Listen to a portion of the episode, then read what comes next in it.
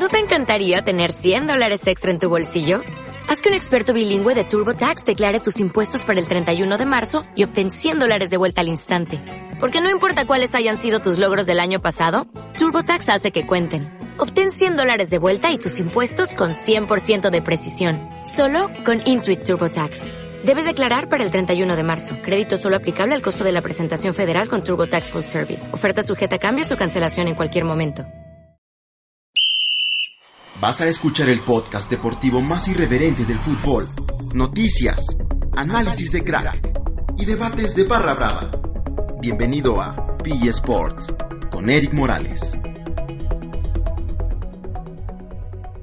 Aficionados de México y el mundo, bienvenidos a este podcast número 7. Mi nombre es Eric Morales y aquí te vamos a contar todo lo que pasó en este viernes 3 de noviembre eh, respecto al mundo del fútbol, los partidos que se dieron en las ligas más importantes del mundo. Y también el caso Paolo Guerrero, que se pierde eh, los duelos de repechaje frente a Nueva Zelanda. Y sobre todo lo que aconteció en la Liga MX, ya que se enfrentó el Cruz Azul frente al Morelia, o el Morelia frente al Cruz Azul, porque la máquina fue de visitante.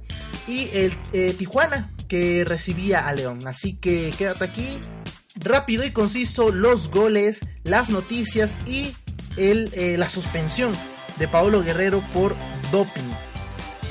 Arrancamos porque temprano, bueno, no tan temprano, a la 1.45 de la tarde, arrancaba la jornada número 12 de la Bundesliga allá en Alemania y nos vamos al Eintracht Frankfurt frente al Werder Bremen, que destacar porque obviamente juega, juega el mexicano Carlos Salcedo y también Marco Fabián, sin embargo, el primero es el que fue titular. Marco Fabián, recordemos que está tiene un problema crónico, por lo cual se espera que reaparezca hasta enero. Pero Carlos Salcedo parece ya retomar nuevamente la titularidad. Salió de, inicio, pero eh, destacar que también no, no salió de cambio, entonces eso es importante. Su equipo ganó 2 a 1 y son buenas noticias porque recuperan eh, puestos importantes, ya que venían perdiendo. Y eh, los goles fueron al minuto 17 de Anten Revich por parte del Frankfurt. Al 24 empataba, empataba Niklas Mosanger. Y al 89, vaya drama, que se dio Sebastian Haller. Este buen goleador, eh, que a pesar de que tienen a Kevin Prince Boateng, que se les fue Seferovic, por eso digo Kevin, pues Haller está apareciendo. También la, la ausencia de Marco Fabián, quieran o no, pesa de Alemania volamos hasta España porque en la liga allá jugaba el Real Betis frente al Getafe y un importante duelo porque también eh, la inauguraban estos equipos donde juega un mexicano, la jornada es decir. Entonces el mexicano Andrés Guardado con su número 18 ya mítico salía de titular y también destacar lo mismo que Carlos Salcedo no salía de cambio y eso es importante, ¿no? De cara a un mundial que ya menos de un año queda, un equipo pues que está compitiendo, ¿eh? está compitiendo el Real Betis, ganaron, eh, perdón, empataron. Y que quizá duele porque es en casa, entonces digo, en casa no es, no es tan grato empatar, en el estadio Benito Villamarín. Y eh, al minuto 18 Markel Vergara, este jugador que, que precisamente militara en la Real Sociedad de Carlos Vela, anotaba el primer gol, Francisco Portillo eh, al 34 ponía el 2 a 0 y el Real Betis obviamente en casa tenía que demostrar de qué estaba hecho. Y al 68 Antonio Sanabria eh, ponía el 2 a 1 para que Rayat Bodemus al 87 colocara el 2 por 2 y eh, Cristian Tello sale de titular, algo a destacar que no había sucedido. Así que eso en la Liga de España. Y bueno, aficionados de México y del mundo, pasamos rápidamente a lo que sucede en Perú eh, sucede sobre todo en la Conmebol porque eh, Paolo Guerrero, este jugador que la verdad yo en lo personal admiro mucho, eh, un jugador completo como delantero central, peruano obviamente, dio positivo en antidoping tras el partido ante Argentina, allá en la bombonera. pues sobre todo cuando escucha uno sanción, o, más bien suspensión por parte de Pablo Guerrero, bueno, yo en la mañana que me enteré, se me vino a la cabeza el diálogo entre Falcao y entre la Foquita Farfán, entre todos ellos, eh, cuando prácticamente el empate les daba la clasificación, dejando fuera Chile. Entonces eh, dije, ah, caray, entonces están suspendiendo a Paolo y Falcao también, ¿o Pero no, sucede que con Argentina, es decir, un, partido antes que, que, que, sostuvieron frente, frente a Colombia, eh, eh, el, peruano dio, dio positivo y de confirmarse la sanción, pues al menos dos años y ya de las canchas, algo que ya no creo que suceda, porque Paolo Guerrero ya es un hombre, un hombre grande, así que mm, vamos a confirmar la edad de, de Paolo porque eh, ha jugado en, vaya, en el Bayern Múnich, ahorita me parece que está en el Flamengo, entonces em, prácticamente si esto es, es correcto, que parece ser, pues el jugador tendría que retirarse, él tiene 33 años, no, no es tan grande, pero ya tiene mucho, mucho recorrido se le, nota, se le nota cansado futbolísticamente a pesar de que tiene, vaya que un toque excepcional. Entonces vamos a leerles también rápido el comunicado de la Federación Peruana de Fútbol. La Federación Peruana de Fútbol informa que finalizado el partido disputado el pasado 5 de octubre del 2017 contra la selección de Argentina, nuestro seleccionado Paolo Guerrero fue sometido a un control de antidopaje de acuerdo al protocolo general establecido en la etapa preliminar de la competencia rusa Rusia 2018. El día de hoy, 3 de noviembre, a las 14 con 9, a las 14 horas con 9 minutos, el presidente de la Comisión Disciplinaria de la FIFA nos acaba de comunicar las medidas provisionales de suspensión por 30 días de nuestro seleccionado Paolo Guerrero por un resultado analítico adverso en el control mencionado. La Federación Peruana de Fútbol acata y respeta esta decisión de la FIFA y confía en que pronto se esclarecerán los hechos y se resuelva definitivamente este proceso. Paolo, capitán líder de nuestra selección, cumple un rol muy importante para nuestro seleccionado dentro y fuera de la cancha gracias a la calidad de persona que siempre ha evidenciado.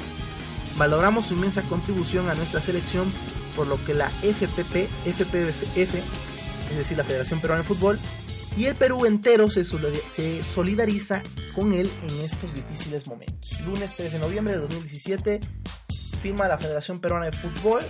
Eh, recordamos, entonces lo importante aquí no es pues la suspensión, tristemente, sino que Perú se juega el repechaje 10 de noviembre y 15 de noviembre eh, ante Nueva Zelanda. Entonces, pues prácticamente es el killer del área.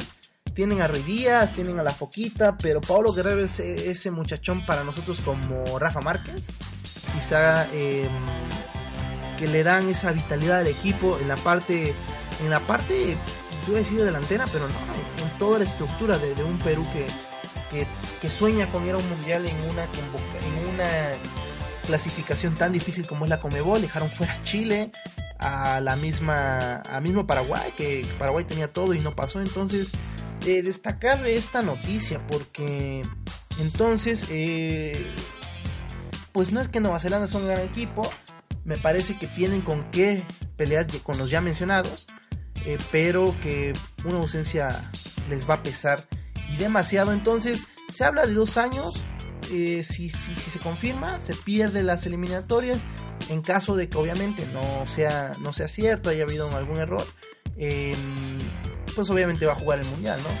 Pablo Guerrero en sus redes sociales eh, no, ha, no ha convocado nada. Los medios locales en Perú, acuerdo las noticias que vemos en redes sociales, están tristes. Eh, los periodistas también, o sea, digo, es algo histórico para ellos ir a, este mundial. No lo pueden creer y sobre todo em, esperan que la resolución se dé antes del 10 de noviembre, ¿no? Que pues, pues es, dudoso porque porque la FIFA tiene un, control de análisis de 30 días, por lo cual parece que Pablo Guerrero entonces está fuera de competir ante Nueva Zelanda. Así las cosas en el fútbol internacional, las noticias eh, sobre todo destacadas de este viernes 3 de noviembre y atentos porque también ya se viene, les, mencionábamos, el repechaje, eh, el repechaje también en UEFA y los partidos amistosos de México que pueden checar el podcast anterior donde analizamos la convocatoria de la selección mexicana. Pasamos rápido a la Liga MX porque el Cruz Azul visitaba a Morelia, un equipo que venía como tercero de la general. y que eh, pues en casa no es que haya sido fuerte, pero sí ha mostrado un buen fútbol. De visitante lo ha hecho también, le fue a ganar a Lobos, que, que bueno, prácticamente cuando le ganó a Lobos catapultó un buen, un buen rumbo, porque venía en decadencia, entonces eh, un buen duelo se esperaba ya en Morelia, y no defraudó porque eh, terminó 2 a 1 a favor del Cruz Azul, con goles de Felipe Mora, doblete al 4, un rebote eh, entre portero defensa que, que al final le rebota el mismo Felipe Mora y un buen pase esta dupla Méndez y, Mora que, que, han, hecho, han hecho buenos goles. Eh, filtra el balón, se le pasa a Sosa, un buen portero que, me parece podría ganar el MVP eh, de arqueros porque pues lo ha hecho bien y em, se le pasa y entonces eh, empuja a Felipe Mora. Sin embargo, al 57 entraba Diego Valdés, bueno, entraba al medio y em, ponía el 2 a 1. Perdón, Diego Valdés fue titular, digo, se me estaba pasando ahí. Y, de tiro libre engaña toda la defensa al mismo Corona y la pone por debajo. Así que cuando saltan, para adentro, lo que daba el 2 por 1. Posterior a eso, el Cruz Azul se tiró para atrás increíblemente me parece que el Cruz Azul vive con ese miedo, no importa qué pase. Digo, ni Gemes, ni Tomás Boy, ni Marco Bueno, nadie le ha logrado cambiar esa mentalidad de que cuando van ganando pueden meter más. Tienen miedo a arriesgar. Y sobre todo es diferente, ¿no? Porque hay equipos que también se tiran para atrás, pero de repente el juego, eh, o más bien las sensaciones, las emociones no son las mismas. El Cruz Azul entra en un pánico que no les, bueno, envió el partido al minuto que ya estaba terminando, o sea, era un tirado, un tirado para atrás de Paco Genes increíble, o sea, el mismo portero se iba a las bandas, algo pues no sé si triste. Entonces sí terminó el, eh, partido.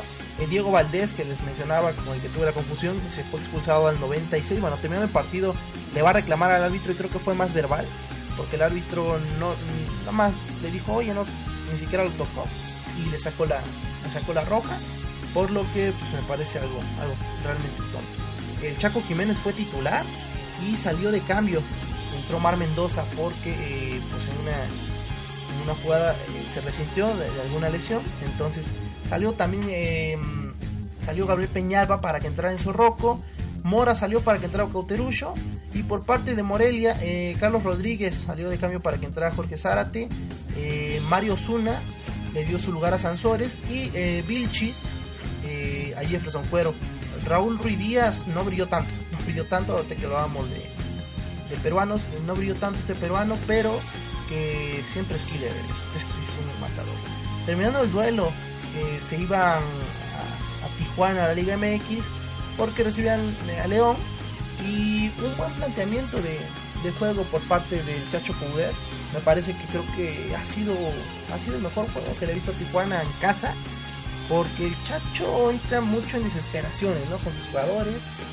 Y me parece que lo de Malcorra es increíble, digo, independientemente que marcó gol, es un jugador vital, em, que mueve bien los hilos en la media cancha, que, distribuye bien, que toca bien, y junto a él voy a añadir algo que a lo mejor no tiene, un jugador que no tiene que ver, pero de los más destacados, que no tienen los reflectores, Malcorra y Acuña de Puebla, jugadores eh, que a lo mejor se parecen porque son no tienen cabello, son pelones, entonces em, fácil de identificar. He tenido la oportunidad de ver a, Puebla, digo, aquí en el estado, está cerca del estadio, entonces este verlo en vivo es una, un deleite, ¿eh? Acuña, digo, no es de, lo, de la magia que a lo mejor otros tienen, viene de Tigres, entonces eh, importante. Eh, Manuela Hood, Emanuel Aguilera, Juan Valenzuela, este, el Topo, Damián Pérez, Matías Regaray, Aguirre Garay, mm, ahí tengo mis dudas con él, ¿eh? no sé si es tan bueno. Alejandro Guido, Damián Musto, Miller Bolaños, Gustavo Bou, Víctor Malcorra y Juan Iturbe fueron titular. Pobre Iturbe, ¿no? Está frustrado, ¿no? No, sé si no ha encajado, me parece que iba uno, no, no sé. Pero pobre tipo, porque es goleador y ha fallado unas bien, pues no tan complicadas. Entró Luis Mendoza, eh, Joe, Corona y Juan Lucero, quien mojó. Eh, e imagínense que entró por, Iturbe, ¿no? Por parte de León, Yarbru, González, Mosquera, Cornejo, Piris, Hernández, Elias Hernández, José Rodríguez, Fernando Navarro, Boselli, Andrade y Luis Montes fueron los titulares para que posterior Piris le dé lugar a Álvaro Ramos, Andrade a Maximiliano Cerrato y Montes, Luis Montes a Alan Cervantes. que eh, por poco terminan empatando el duelo. Eh, falló un, penal Gustavo Bou que la tiró a la Panenka y Yarbrough ya vencido a su derecha metió la mano increíble y la. Así que la seriedad me parece de Bou, que también es la Pantera Bou se me hace un gran jugador. Por ahí le faltó un poquito porque arriesgó. Y León viene bien y pudo haber empatado, ¿eh? Pero bueno, ahí están, ahí está lo que pasó en la Liga MX. Aficionados de México y el mundo, muchas gracias por escuchar este podcast. Les recordamos que nos sigan en nuestro Facebook, Twitter, Instagram y YouTube como P Sports. Los videos en YouTube están buenos, tienen todos los goles en video, no en imágenes.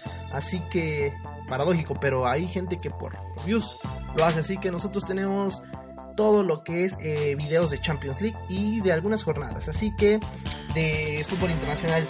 Partidos a destacar para este sábado. el Stoke City frente al Leinster.